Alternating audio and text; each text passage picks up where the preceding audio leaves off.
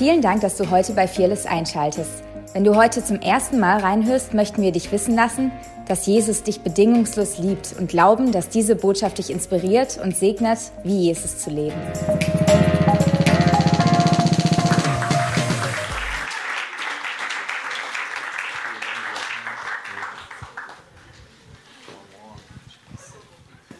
Oh, vielen Dank. Geht's euch gut?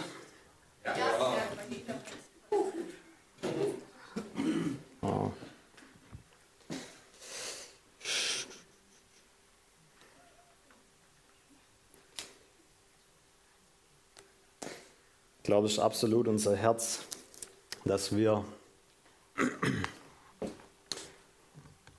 dass wir ihm begegnen.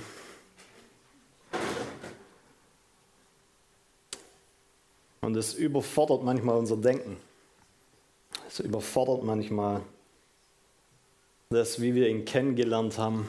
Es überfordert manchmal, was wir von ihm denken, weil es manchmal nicht in unsere Situation passt. Gott manifestiert sich ganz oft im Gegensatz zu dem Geist des Tages. Wir sehen das in der Geschichte von Israel, als Gott ähm, bei Tag in der Wolkensäule und bei Nacht in, in der Feuersäule ähm, da war. Und ich finde es mega interessant, weil Gott war da und es gibt trotzdem immer noch mehr von ihm. Und das ist dieses Mysterium, in dem wir leben. Und ich möchte ein bisschen darüber reden, weil ich glaube, Gott lädt uns ein in eine Beziehung, wo wir, das startet manchmal mit einem Prinzip, aber sollte immer in einer Begegnung enden. Prinzipien sind nicht falsch, aber ein Prinzip ohne ihn macht dich nur religiöser.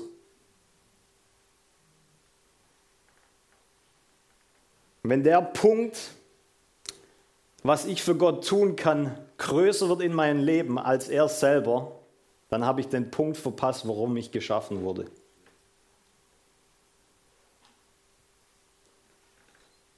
Wenn, wenn, mein, wenn mein Desire, wenn mein Wunsch, was für ihn zu tun, größer wird in meinem Leben, wie mit ihm zu sein, dann habe ich den Punkt verpasst, warum ich eigentlich geschaffen wurde. Und Leute, das ist so einfach. Es ist so einfach. Weil wenn du in Gottes Gegenwart bist, dann willst du was für ihn tun. Und ich glaube, das ist die richtige Motivation. Wenn wir aus ihm heraus Dinge tun wollen, aber wenn wir sie tun wollen, ohne zuallererst bei ihm gewesen zu sein, dann öffnen wir die Tür für Religion. Und ich glaube, die Kirche, und ich will ein bisschen darüber reden in den nächsten Tagen oder was heißt in den nächsten Wochen immer mal wieder, wenn ich halt dran bin. Ich habe so eine Miniserie für mich selber gestartet. in meinem Kopf zumindest. Ähm, und ich habe es einfach mal The Jesus Church genannt. Und ich glaube wirklich, dass wenn Jesus über Kirche redet, redet er eigentlich über Ekklesia, also die herausgerufene Gemeinschaft. Und äh, wir lesen das ja auch in Apostelgeschichte.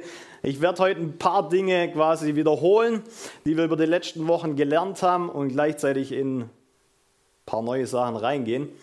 Ähm, aber wir lesen quasi, dass Jesus uns was vorstellt, mit dem die Apostel auch gepartnert haben. Ähm, das ist eine Gemeinschaft. Das ist nicht ähm, eine vier Wände und ein Kreuz auf dem Dach. Das ist Kirche, sondern Kirche ist da, wo er ist. Weil er sagt, wo zwei oder drei versammelt sind, da bin ich mitten unter ihnen. Das ist Kirche.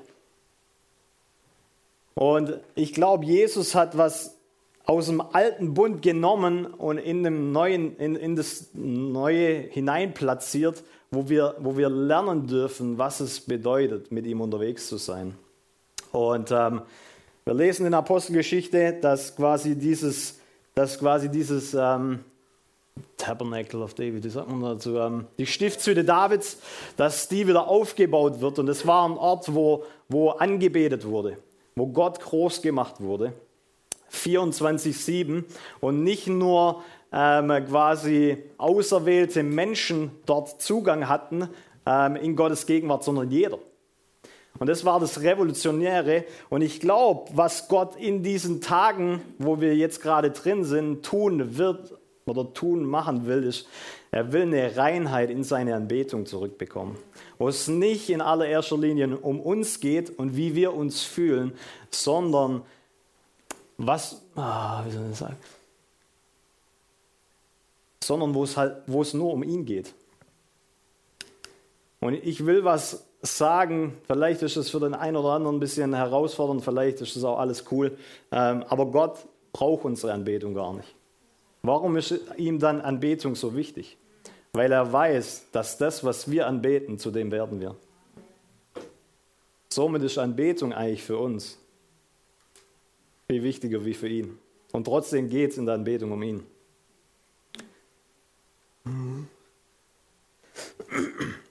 So, und ich glaube, das wird, das wird wiederhergestellt. Die Kirche wird eine Anbetungskirche oder eine, eine, da wird Anbetung wieder neu ähm, im Fokus stehen. Und ich weiß, ähm, ich will gleich was vorlesen. Ich ringe so ein bisschen mit meinen Worten, weil das ist irgendwie was, das ich irgendwo tief, dem ich tief begegne. Und gleichzeitig, wenn du verliebt bist und irgendwo darüber redest, dann erzählst du deine Dinge und ähm, wenn aber jemand nicht verliebt ist, der muss zuallererst mal verliebt sein, damit er weiß, wovon du redest. Versteht ihr was? So, das ist so ein bisschen das, in dem Dilemma oder in diesem Spagat, wo ich stehe. Da gibt es was, in das, in das uns Gott einladet. Das ist nicht, nichts Neues, weil es schon immer sein Herzschlag war. Aber ich glaube, wir sind irgendwo mit unserer Aufmerksamkeit weggewandert, ein bisschen der Norden der, vom Kompass ist ein bisschen zur Seite gerutscht und deswegen sind wir lass mich es positiv ausdrücken, Gott will uns wieder einordnen. Und für das muss die Priorität wieder die Priorität sein. Die Hauptsache muss die Hauptsache sein und das ist seine Gegenwart. Jetzt stehen wir in dem Dilemma, dass wir oft sagen, und auch heute äh, könnte ich sagen, boah, der Herr ist hier, seine Gegenwart ist hier. Aber was bedeutet das? Bedeutet das, dass meine Haare hochstehen, dann ist er da. Wenn meine Emotionen quasi ein bisschen über, über, über sonst äh, meine Emotionen rausgehen, dann ist er da. Dann, dann würde ich sagen, das Gleiche kann ich auch im Fußballstadion haben. Wenn 60.000 Leute You Never Walk Alone singen, dann hast du auch Gänsehaut und du denkst so, Alter, der Herr ist hier. Vielleicht als Christ denkst du das. Aber theoretisch begegnest du nur einer Atmosphäre, die Menschen kreiert haben. Und die Kirche ist eigentlich, eigentlich geschaffen oder ein Ort, wo lebendige Steine zusammengebaut werden zu seinem Haus, in dem der Unterschied ist, nicht, dass wir eine Atmosphäre kreieren, sondern dass das Haus definiert wird von ihm. Mein Haus macht es, mein Haus macht es zu meinem Haus, weil ich dort wohne. Es ist nicht dein Haus, wenn du mal zu Gast kommst, sondern es ist mein Haus, weil ich es zu meinem mache, weil es mein Haus ist. Und ich glaube, das ist das, wo Gott hin will. Er will zurück in sein Haus. Und deswegen geht es nicht darum, was für eine Atmosphäre wir schaffen mit unserem Worship, mit unseren Lichtern, mit was der Geier, was es noch alles gibt, ähm, sondern ist der Herr präsent. Und das wird in der Zukunft der absolute Unterschied sein. So, den Vers, den ich vorlesen äh, wollte, steht in 1. Petrus 2, Vers 5. Lasst euch selbst als lebendige Steine in das Haus einfügen, das Gott erbaut und mit seinem Geist erfüllt. Also hier haben wir die Komponente. Wir sind lebendige Steine, die zusammen ein Haus bilden, eine Ekklesia, eine Gemeinschaft. Und diese Ekklesia ist bestimmt, weil es Gott baut und weil es sein Geist da ist. Ohne sein Geist einfach nur Steine. Das ist tiefer, als er denkt. Lasst euch zu einer heiligen Priesterschaft erbauen.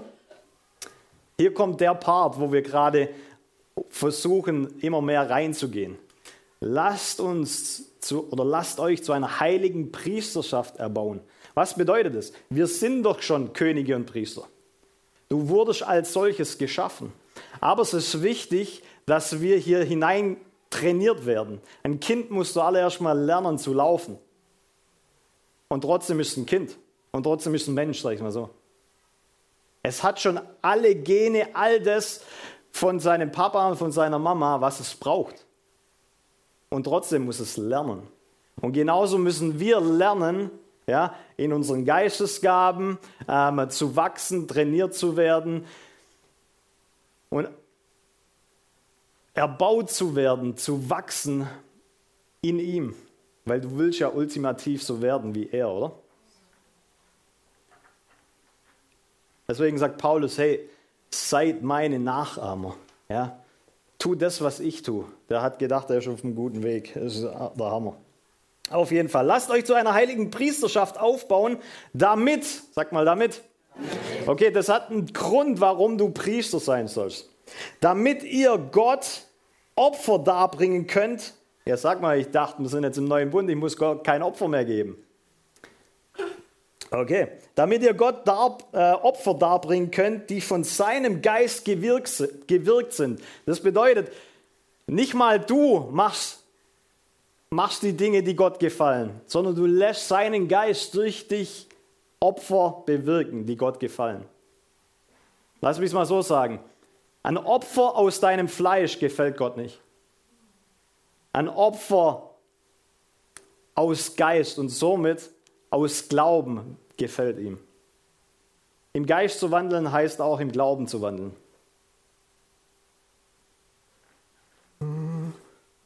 Ich lasse es einfach so standen. Opfer, an denen er Freude hat. Also es gibt auch Opfer, an denen er keine Freude hat, Freude hat, die, die aus Fleisch, aus Gesetz kreiert werden. Aus dem falschen Fokus. Aus, Du kannst Dinge für Gott tun und Dinge für Gott tun. Das ist beides ein Unterschied. Das Herz ist entscheidend. Das Herz offenbart, ob du aus dem Fleisch Dinge tust oder aus dem Geist. Opfer, an denen er Freude hat, weil sie sich auf das Werk von Christus gründen. Ah, da haben wir es. Sehr gut, okay. Okay, 1. Mose 28, 10. Wir können mal mit mir aufschlagen, wenn du deine Bibel dabei hast. Wir haben über die letzten paar Wochen ähm, haben wir mal gelernt, dass quasi Gottes Wort all, alles zusammenhält. Er ist quasi dieser Alleskleber, der alles zusammenhält. Und ohne dieses Wort ist nichts. Wenn Gott hier diesen Raum und uns zusammenhält, das heißt, wenn er weggehen würde, dann würde dieser Raum und wir nicht existieren. So krass ist es. Und dieser Gott will Partnerschaft mit uns. Das heißt, er, er tut nichts ohne sein gesprochenes Wort. Und deswegen müssen wir Raum schaffen in unserem Leben, dass dieses Wort quasi auf guten Boden fällt und Frucht bringt.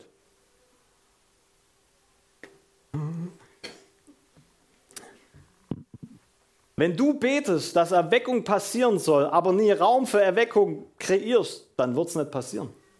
Weil du keinen Raum für ihn kreierst. Und deswegen ist es wichtig, dass wir kultivieren. Ja, das haben wir auch das haben wir letzten Sonntag gehört. Wir sind Gärtner, weil, weil Jesus der ultimative Gärtner ist. Als er wieder auferstanden ist, war er der Gärtner. Warum? Weil er jetzt nicht mehr Eden, sondern uns als Garten hat, in dem er wandelt.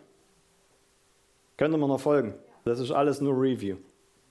Deswegen ist es wichtig, dass wir das hier kultivieren dass wir hier drin Raum schaffen, damit, dass wir hier drin Zeit mit Gott verbringen, weil ultimativ sind wir das Haus Gottes.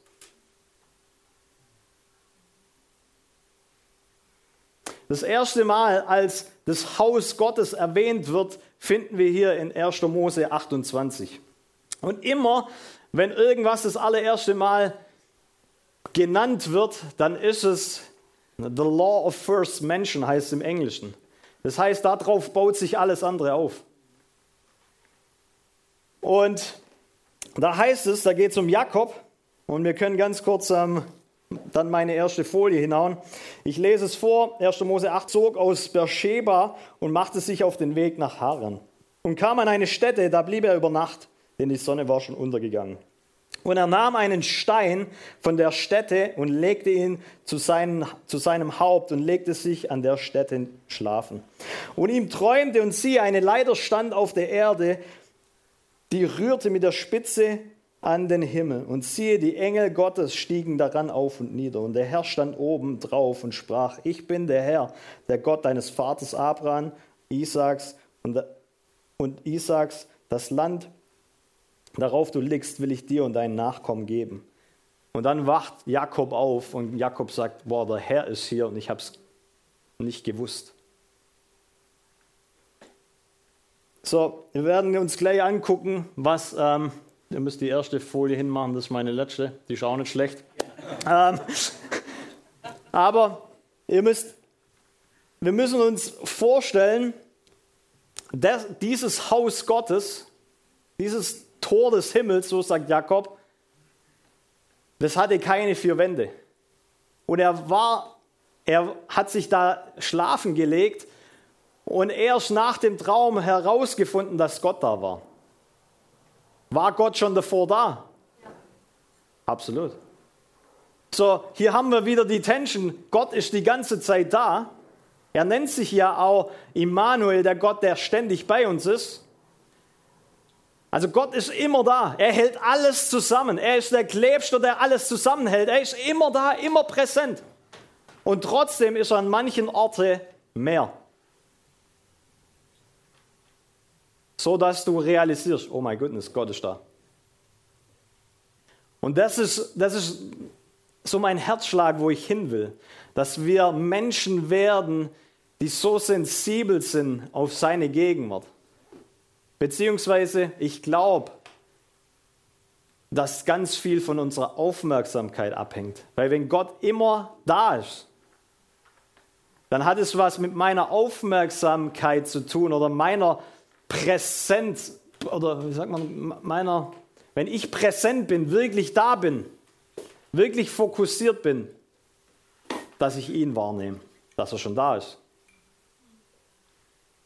Weil dann hat es nämlich nichts mit meinen Gefühlen zu tun, sondern allein mit meiner Aufmerksamkeit. So, wenn ich manchmal in meiner stillen Zeit, ja, da hat man nicht immer Lust drauf oder wie auch immer, oder nicht immer viel Zeit, dann sitze ich einfach manchmal einfach nur hin und sage, hier bin ich Herr. Danke, dass du da bist. Ich erinnere mich zuallererst mal selber, dass er da ist. Weil es hilft meinem Kopf. Es, also das, all das, was ich tue, hilft mir. Hilft mir, meinen Fokus auf ihn zu setzen, damit ich oder meine Aufmerksamkeit voll auf ihn gerichtet ist, damit ich, ah, so blöd sage ich, damit ich merke, dass er da ist. Weil um die Uhrzeit, wo ich das mache, sind meine Gefühle noch nicht ganz so da, damit, er, damit ich merke, dass er hier ist. Auch wenn mir eigentlich die Offenbarung schon allein helfen würde, allein weil ich lebe, ist er da.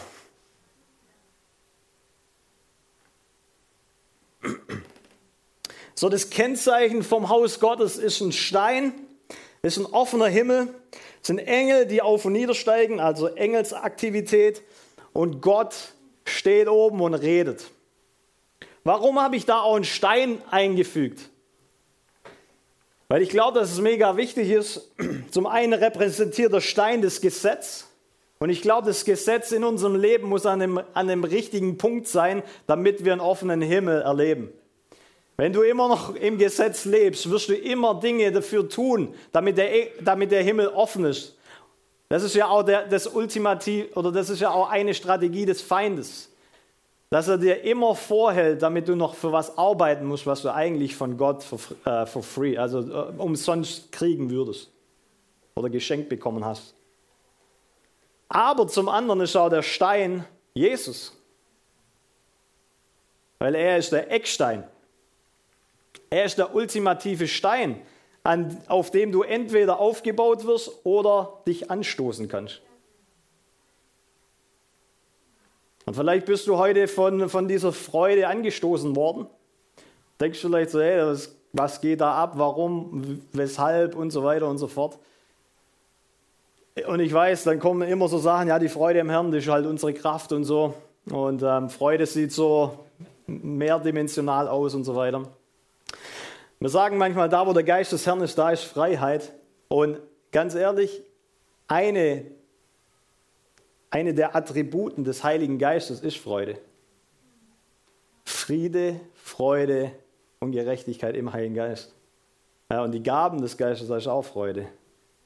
Und wenn der Heilige Geist heilig ist, dann ist eines seiner heiligen Attribute Freude.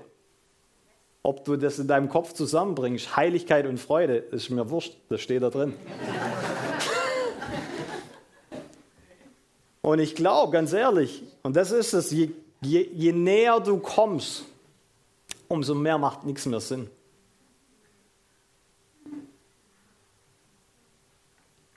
Weil das ist zu klein. Unser Hirn ist zu klein, um diesen Gott zu verstehen. Deswegen, ich habe es auch noch nicht verstanden. Niemand.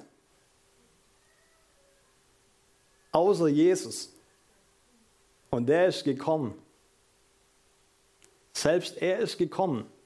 Und der Vater war immer bei ihm. Und trotzdem hat er gesagt, ich will nichts von mir aus tun, sondern nur das, was ich den Vater tun sehe und zuhören. Und was hat er gemacht?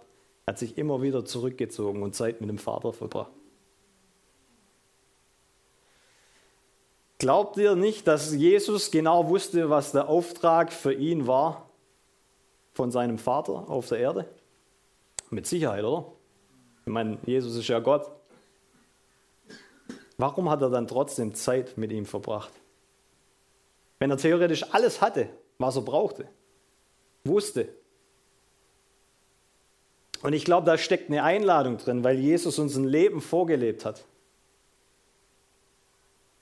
das dem Vater tatsächlich, das dem Vater tatsächlich gefällt. Du tust alles aus der Gegenwart Gottes raus. Weil alles dann mit einem Fokus der Anbetung passiert.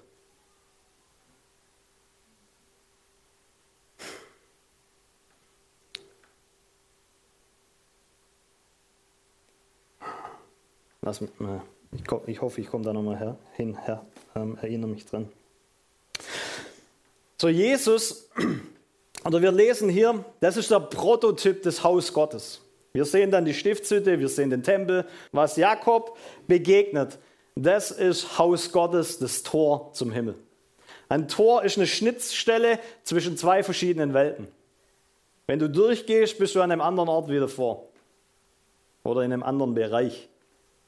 Ja, das findest du ganz easy raus, wenn du mal das Tor in unsere Army Base oder sonst irgendwo, ja, in die Botschaft übertreten willst und du hast keinen Ausweis dabei, dann hast du Pech gehabt.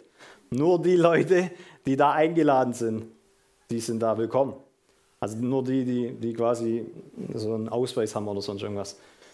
Und wenn, wenn Jakob sagt, hey, das ist das Haus Gottes, und jetzt hört mal der Sprache zu, die Jesus sagt in Johannes 1, Vers 14, das Wort wohnte unter uns.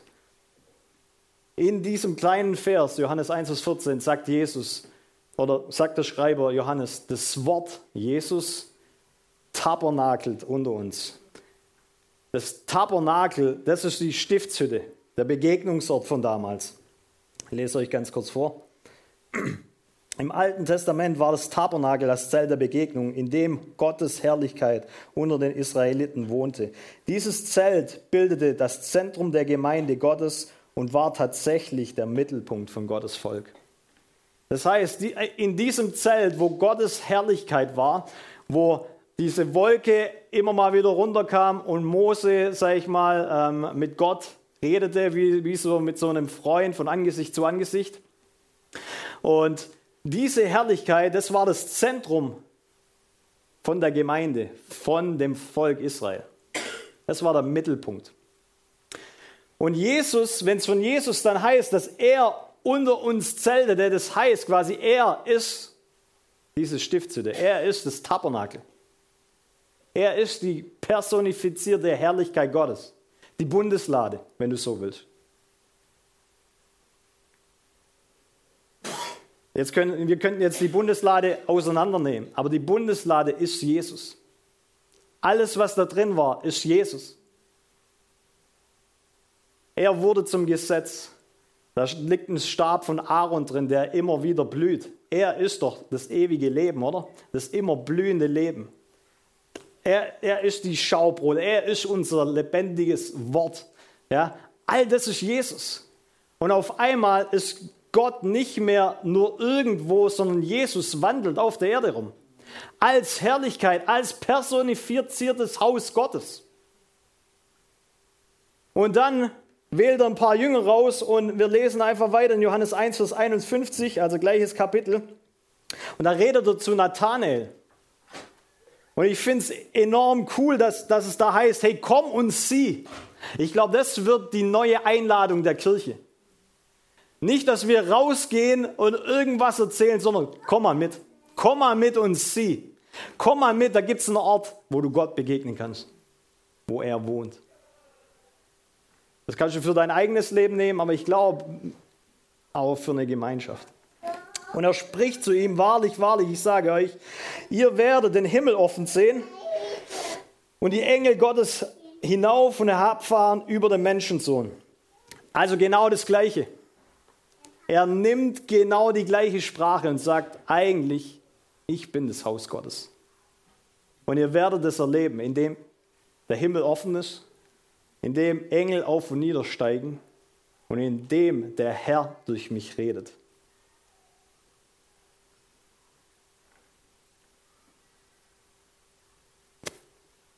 So, wenn wir jetzt die nächste Folie hinhauen, dann seht ihr mal quasi, wie so ein Tempel aufgebaut war.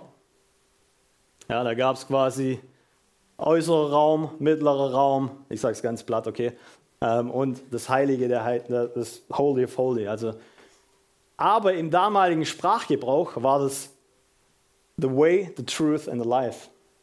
So, wenn Jesus sagt, ich bin der Weg, die Wahrheit und das Leben und niemand kommt zum Vater, denn, zu mir, äh, denn nur durch mich, dann redet er nicht nur eines Tages, wenn du an mich glaubst, wirst du Ewigkeit haben, sondern er sagt, ich bin die verkörperte, personifizierte Form des Tempels. Ich bin der Weg, ich bin die Wahrheit und ich bin das Leben. Wenn du mir begegnest, dann hast du oder bist du den Tempel begegnet, das Stiftshütte. so, nicht nur hast du jetzt Zugang zu diesem Leben, das Leben wohnt in dir. Nicht nur hast du jetzt Zugang, sag ich mal, zu diesem ewigen Leben, weil ewiges Leben bedeutet ja, ihn zu kennen, sagt die Bibel, sondern sein Angesicht, sagt Paulus, wohnt in unserem Herzen. Und wenn wir Tempel des Heiligen Geistes sind und Gott in uns wohnt, dann wirst du zu einer wandelnden Stiftshütte. Warum ist es so wichtig? Weil ich glaube und weil ich davon überzeugt bin, je mehr wir das kultivieren, je mehr wir uns bewusst sind, dass Gott in uns wohnt, dass er da ist, nicht aufgrund dessen, dass ich irgendwas für ihn getan habe, sondern dass er Zeit mit mir verbringen will. Und ich muss ihn auch nicht da draußen suchen, sondern es geht alle erstmal darum, er ist in mich eingezogen. Und er macht mich lebendig. Und je mehr ich das kultiviere, ganz ehrlich, je mehr krasse Sachen um mich herum passieren. Und wir sehen es anhand von dem, wie Mose unterwegs war.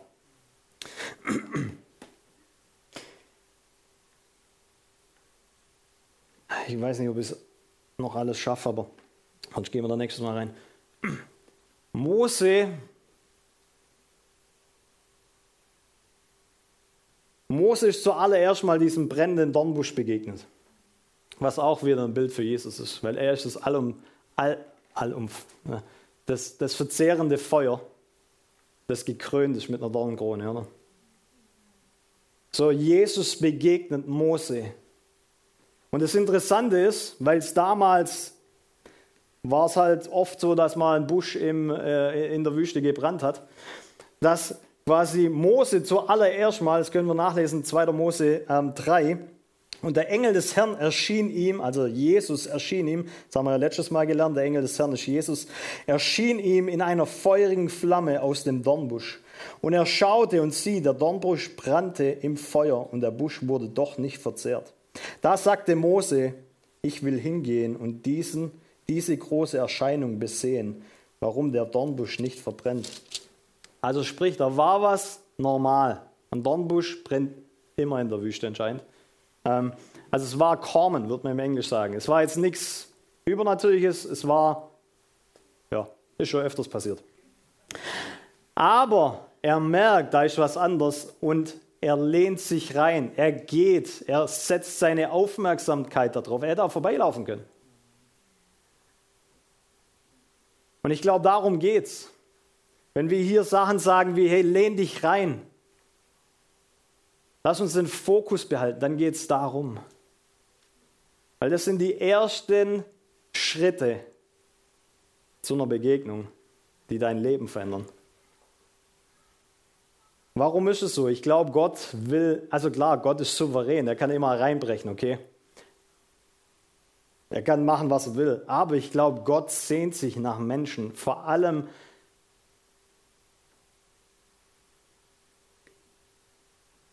vor allem nach, nach Christen, die, wenn du eine Zeit lang mit ihm unterwegs bist, dann wirst du das merken. Am Anfang ging alles easy und irgendwann,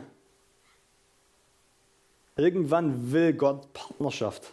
Nicht nur noch, okay, ich bete jetzt für das Problemchen und boom, kommt Gott rein, ich mache das und es funktioniert das und das und das, das heißt nicht, dass Gott nicht mehr interessiert ist an, unserem, an unseren Nöten, aber ich glaube, in einer Beziehung, wenn du immer nur kommst, damit du was kriegst, ist mega, ah, einfach nicht so cool. Ich glaube, es passiert was in, der, in einer Beziehung, wenn, wenn, ich, wenn ich Wertschätzung an allererster Stelle stelle. Ich will einfach nur mit dir sein. Weil das Konträre zu dem, und versteht mich nicht falsch, wir werden in den nächsten also wir werden dieses Jahr auch einen großen Wert auf Gebet legen. Und deswegen haben wir uns entschieden, dass wir jeden ersten Donnerstag quasi ähm, im Monat einen Gebetsabend machen, wo wir hier zusammenkommen wollen, Gott anbeten, ihn groß machen und einfach beten wollen. Weil ich glaube, dass wenn Gott sagt, hey, mein Haus soll ein Gebetshaus sein, dass es auch wichtig ist, dass wir beten. Und ich glaube, die Kirche muss wieder lernen zu beten. Ähm, aber die Frage ist, auch da, von welchem Platz betest du? Und ich will uns einladen an einen Ort, auch als Fearless, wo, wo, es nicht, wo es nicht nur darum geht, Herr, bitte tu das, mach jenes und so weiter und so fort, sondern du kommst an einen Ort, wo du seine Gegenwart kultivierst, wo es eigentlich nur um ihn geht wo er sein Herz dir anvertraut. Das ist ja ultimativ das, was wir sagen, unsere Berufung oder unser, unser, unser Ziel im Leben. Ganz ehrlich, wenn unser Ziel im Leben nicht mit dem vereint ist, was sein Herz für seine Menschen ist, lass bleiben. Wenn wir hier weiterlesen, dann ist das nächste, was passiert, dass Gott Mose sein Herz offenbart. Also zuallererst mal hat er sich reingelehnt, okay, krass, das ist ein Dornbusch, der nicht verzehrt. Und dann sagt Gott, hey, zieh deine Schuhe aus, das ist heiliges Land. Warum? Weil er da ist. Ja? Und dann zieht seine Schuhe aus und dann sagt Gott, hey, ich habe das Schreien meiner Kinder gehört. Er offenbart sein Herz. Vielleicht könnt ihr euch noch daran erinnern an Gideon, ja, die erste Predigt dieses Jahr. Ähnlich. Gott kommt, erinnert ihn daran, was er, wer er ist, und dann redet er über das Herz ähm, wegen seinem Volk. Und Mose verhüllte sein Angesicht, das ist Vers 6, denn er fürchtete sich, Gott anzuschauen. Und dann lesen wir weiter in Vers 12. Ähm, also äh, Gott sagt, nachdem er sein Herz quasi kundtut, ähm, sagt er in Vers 10, so geh nun hin, ich will dich zum Pharao senden. Du liebe Zeit, da kommt er ja gerade erst her und so weiter und so fort. Vers 12. Er sprach, ich will mit dir sein. Auch das, haben wir, das, das ist das, was auch bei Gideon passiert. Ich, ich gebe dir keine Armee oder sonst, ich werde mit dir sein. Und ich glaube, das ist so simpel. Und wir sehen das hier drin und später als, also Mose geht einen ganzen Werdegang mit Gott. Immer wieder begegnet er Gott und Gott gibt ihm spezifisch einen Auftrag. Warum am Anfang einen spezifischen Auftrag und nicht so, hey, mach was du willst, du wirst dann schon spüren, ob ich mit dir bin oder nicht. Ich glaube, wenn wir in Gottes Gegenwart unterwegs sind, dann lernen wir Gehorsam in seiner Gegenwart.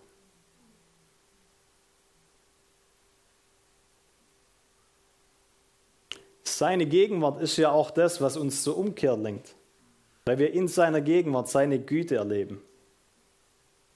Es ist ein Trugschluss zu denken, ach du liebe Zeit, ich komme jetzt nicht in Gottes Gegenwart rein, ich muss mich zuerst mal waschen, reinigen und so weiter, weil du wäschst dich, bevor du da reingehst und dann gewaschen wirst. Gottes Gegenwart ist das, was wäscht. Gottes Gegenwart ist das, was reinigt. Gottes Gegenwart ist das, was beschneidet. Er selber. Du brauchst nicht machen. So, wenn wir die Folie ganz kurz hinhauen von Mose, da seht ihr den Werdegang oder beziehungsweise immer mal wieder ähm, diese Sachen, Feuer im Dornbusch, ähm, Feuersäule und Wolkensäule geht dann mit denen, Feuerwolke auf dem Berg und dann, also das ist natürlich jetzt kurz runtergebrochen, aber dann, Gott will dem ganzen Volk begegnen auf dem Berg, dem ganzen Volk. Und dann haben sie Angst und trauen sich nicht. Und deswegen gibt es auch die zehn Gebote. Es war das Herz der Menschen, die die zehn Gebote wollten, nicht Gott. Er wollte allen begegnen. Und Gott äh, und Mose geht dann als dieser Mittler hoch und auf diesem Berg begegnet er dem Feuer, dem Feuer Gottes. Und ich habe drunter geschrieben, als er Gott zu seinem Zuhause machte, weil er war da 40 Tage. 40 Tage war er in diesem Feuer. Als er Gott zu seinem Zuhause machte, machte Gott sein Zuhause in seinem Angesicht. Weil als er runterlief, hat er geleuchtet. Du kannst nicht in Gottes Gegenwart sein, mit ihm Zeit verbringen und nicht verändert rauslaufen. Ich sage nicht immer, du wirst geheilt. Ich kenne die krassesten Geschichten, wo Down-Syndrom, Kinder und so weiter Erscheinungen haben von Jesus und danach nicht geheilt sind. Es passt nicht in meinen Schädel rein, wie das funktioniert. Aber ich glaube trotzdem, da wurde was platziert. Das größer ist als mein Heilungsverständnis jetzt.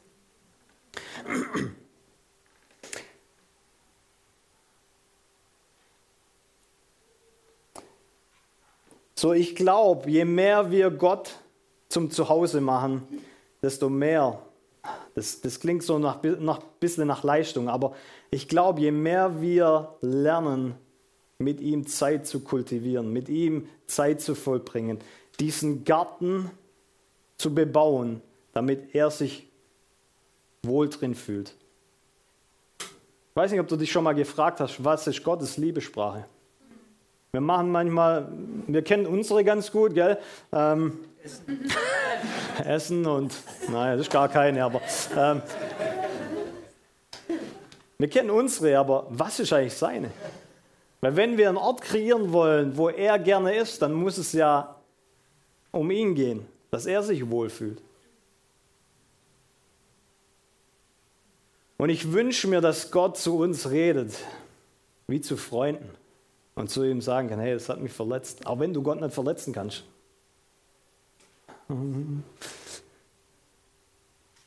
Hey, das betrübt mich. Und wie passiert es? Ich glaube, je, je näher du kommst, umso weniger wird von dir übrig bleiben. obwohl er alles mit dir tun will. Weil dann bist du in dem Gebetsleben, wo es darum geht, Herr, danke, dass du hier bist. Danke, dass du mich liebst. Und versteht mich nicht falsch, die Bibel redet von Klopfen, von Rufen. Und wir tun das auf Gebet, auf unser Gebetsleben ähm, projizieren. Aber ich glaube, du kannst an einen Ort kommen mit Gott, wo du betest und er schon weiß, was du überhaupt willst. Weiß er ja eh, aber ich muss es wissen, dass meine Zeit mit ihm zu verbringen, ohne ihm mein, meine Nöte meines Herzens aufzuzwingen, dass ich weiß, ey, der kümmert sich eher, ist ein guter Vater. Und dann, das ist die letzte Folie, und dann bete ich von einem Ort, der ist wirklich einflussreich.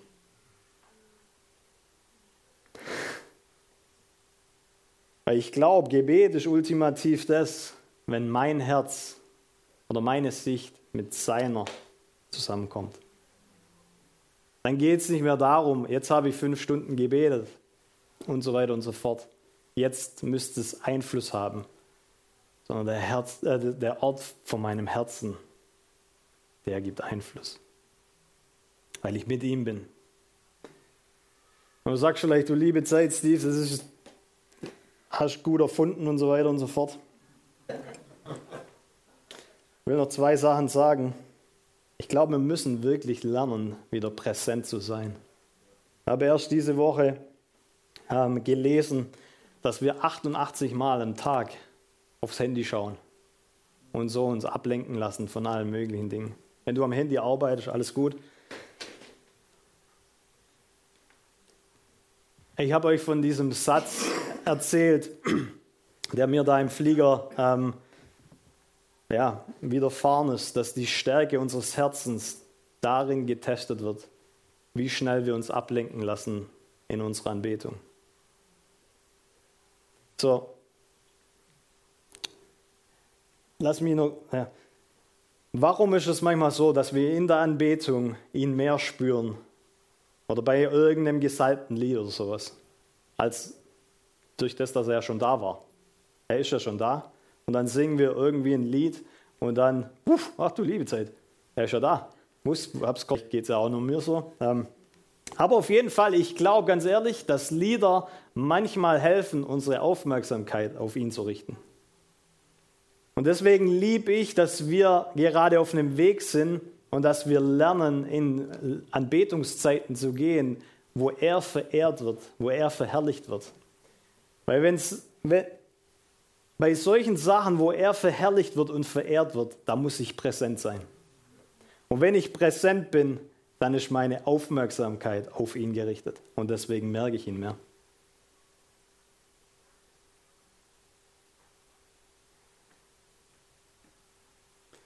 Wenn ich mit meiner Frau essen bin oder essen gehe, Dann kann ich am Tisch sitzen und sie erzählt mir was und es kommt eine E-Mail rein oder ein WhatsApp oder sonst irgendwas und ich kann mich ablenken lassen. Ich kann mich auch ablenken lassen mit den Gesprächen, die ich höre. Und ganz ehrlich, ich, ich habe echt spitze Ohren. Ich höre so ganz, ganz viele Sachen um mich rum. Die können mich alle ablenken von ihr. So, ich kann in, in einem Raum sein mit ganz vielen Menschen. Ich drücke es jetzt mal positiv aus. Ich kann in einem Raum sein mit ganz vielen Menschen und präsent sein mit einer. Das ist das Ziel. Das ist Kirche. Du kannst in einem Raum sein mit ganz vielen Leuten und präsent sein. Einer hat meine Aufmerksamkeit. Jetzt geht es nur um ihn.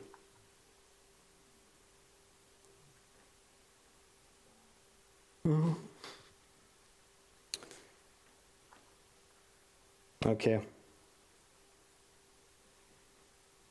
Zwei letzte Gedanken. Okay, I'm sorry. Gott setzte Adam und Eva in den Garten, haben wir jetzt schon ein paar Mal gehört. Wir sollen den Garten kultivieren. Außenrum war, war Wüste. Also bevor, bevor Gott den, oder der, wüst leer. Wenn der Garten jetzt ich bin oder mein Herz ist, kann dein Herz trotzdem zu einer Wüste werden.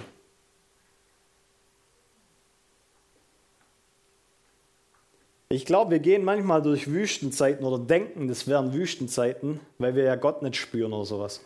Oder weil nicht das eintrifft, was wir gerne hätten. Dann assoziieren wir das, ich gehe halt gerade durch eine Wüste. Jesus ist, nicht, Jesus ist durch die Wüste gegangen, aber er hatte keinen Mangel. So, du kannst durch eine Wüstenzeit gehen, in Anführungszeichen, aber es liegt nicht, dass Gottes Gegenwart nicht da ist. Und es liegt auch nicht daran, dass du keinen Zugang zu der Quelle hast, weil die ist ja auch da. Das heißt lediglich nur, meine Umstände, die fühlen sich gerade an, wie wenn ich durch die Wüste gehe. Aber eigentlich kann ich selbst in der Wüste einen Garten pflanzen. Das ist ja Psalm, ich glaube, 84. Dass wir durchs Tränental gehen und es zu einem Quellort machen. Weil dann hat mein Leben auf, ein, auf einmal Transformationspotenzial. Und ich werde nicht zu meinem Problem, sondern ich tue von innen heraus Reich Gottes oder Königreich platzieren, Garten kultivieren. Aber hier ist der Schlüssel. Das passiert nur, indem ich anfange, ein Leben zu kultivieren mit ihm. Lass mich mal so sagen. Es gibt so viele Menschen, die nicht diesem, diesem Ruf nachgehen, für Kranke zu beten. Aber wenn dann Krankheit kommt, und bei ihnen anklopft, dann brauchen sie ganz schnell, ähm, äh, ich sag mal, da, ähm, die Gabe des Glaubens. Du liebe Zeit, jetzt, jetzt muss es aber klappen. Du hättest aber schon lange die Einladung gehabt, in der Gabe des Glaubens zu wandeln.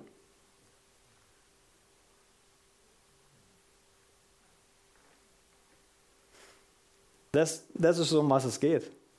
Dann bin ich nicht mehr. Der Gerechte fürchtet sich nicht vor schlechter Nachricht. Du kannst jetzt gesetzlich versuchen, bei der nächsten schlechten Nachricht nicht zu tun, als ob es dich erschreckt. Darum geht es nicht.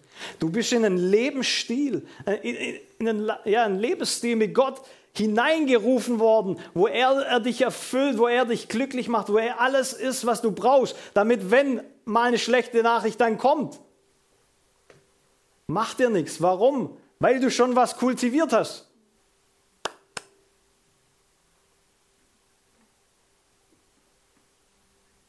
Smith Wigglesworth. Einer meiner absoluten Helden. Er war ziemlich stolz, dass er nur die Bibel gelesen hat. Er konnte nichts lesen, seine Frau hat ihm die Bibel quasi beigebracht und dann hat er angefangen, die Bibel zu lesen. Und er hat Tage, sich Tage eingeschlossen mit, mit Gott, wie er immer das ausgesehen hat. Aber er hat so die Gegenwart Gottes kultiviert, dass Gott sich entschieden hat, mit ihm zu sein. Und dann sind die krassesten Sachen passiert. Heilungen, Totenaufweckungen und so weiter und so fort. Am Ende seines Lebens oder ziemlich am Ende seines Lebens hat er sich auf eine Parkbank gesetzt. Und aufgrund dessen, dass Gottes Gegenwart so mit ihm war, wir Versteht mich nicht falsch, wir alle haben Zugang zu dem. Wir alle haben Gottes Gegenwart in uns. Aber je mehr du das kultivierst, desto mehr will Gott mit dir sein. Und der Mann ist da auf der Parkbank gesessen und Leute sind vorbeigelaufen, wurden geheilt, haben ihre Sünden bekennt und wurden errettet, weil Gott sich entschieden hat. Er kann überall sein, aber mit dem Zeit zu verbringen.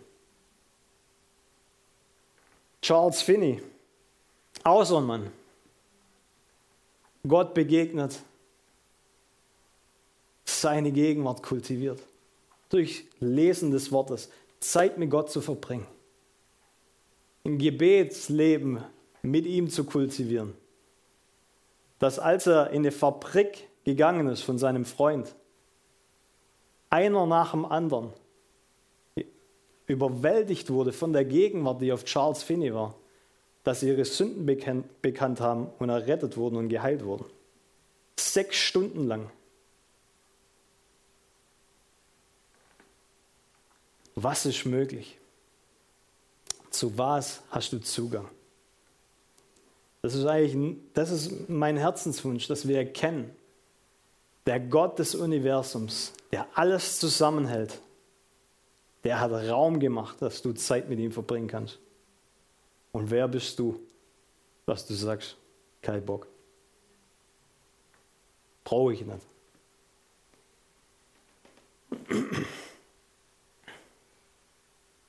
Vielleicht können wir einfach zusammen aufstehen. Ich will beten.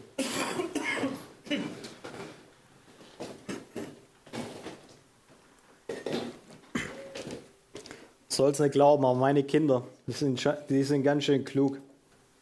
Die haben ge gelernt, dass sie vom Papa schneller Sachen kriegen wie von der Mama. Und dass sie zuallererst einfach mal bei mir sind, auf meinem Schoß sitzen und gar nichts machen. Und dann ab, einer gewissen, ab einem gewissen Moment fangen sie an zu fragen. Und wer bin ich, dass ich das verweigern könnte? Darum geht's. Dass wir lernen, zuallererst mal bei Gott zu sein, auf seinem Schoß zu sitzen. Ganz ehrlich, er ist so gut. Und er will uns das geben, nach was wir uns sehen oder was wir brauchen. Aber alles startet zuallererst mal mit ihm zu sein. Und Jesus, ich bete und ich danke dir, dass ich hier in der Kirche bin, Teil von dieser Kirche sein darf, wo Menschen hungrig nach dir sind, hungrig nach deiner Gegenwart, Jesus, und Zeit mit dir verbringen wollen. Und Jesus, ich danke dir, dass du dieses Haus bist und uns zum Haus gemacht hast wo Engel auf und niedersteigen, wo du redest, wo wir Zugang haben in das Allerheiligste, wo dein Angesicht in uns wohnt. Und Jesus, ich bete heute Morgen, dass du uns markierst. Markier uns, Jesus. Komm und setz eine neue Leidenschaft in uns frei, für Zeit mit dir zu verbringen, dir zu begegnen nicht nur irgendwelchen Informationen, die uns religiöser machen. Wir wollen dich. Wir wollen dich und wir brauchen dich, Jesus. Und markier uns, markier uns. Mach und, mach's, gib uns Geist der Offenbarung. Komm du und offenbar dieses Wort. Setz wieder Leben frei, wenn wir das Wort lesen, wenn wir dich studieren, Jesus. Ich bete, Heiliger Geist, dass du kommst und dass, wenn wir dich zu unserem Zuhause machen, du uns leuchten lässt, Jesus. Ich bete wirklich, dass wir eine Gemeinde sind, dass wir Menschen sind, die leuchten von innen raus, weil wir Zeit mit dir verbringen. In Jesu Namen. Amen. Danke fürs Reinhören. Wir glauben, dass der Heilige Geist durch seine Liebe, Kraft und Wahrheit Veränderung bringt und dich zurüstet, diese Begegnung in dein Umfeld hinauszutragen. Sei gesegnet.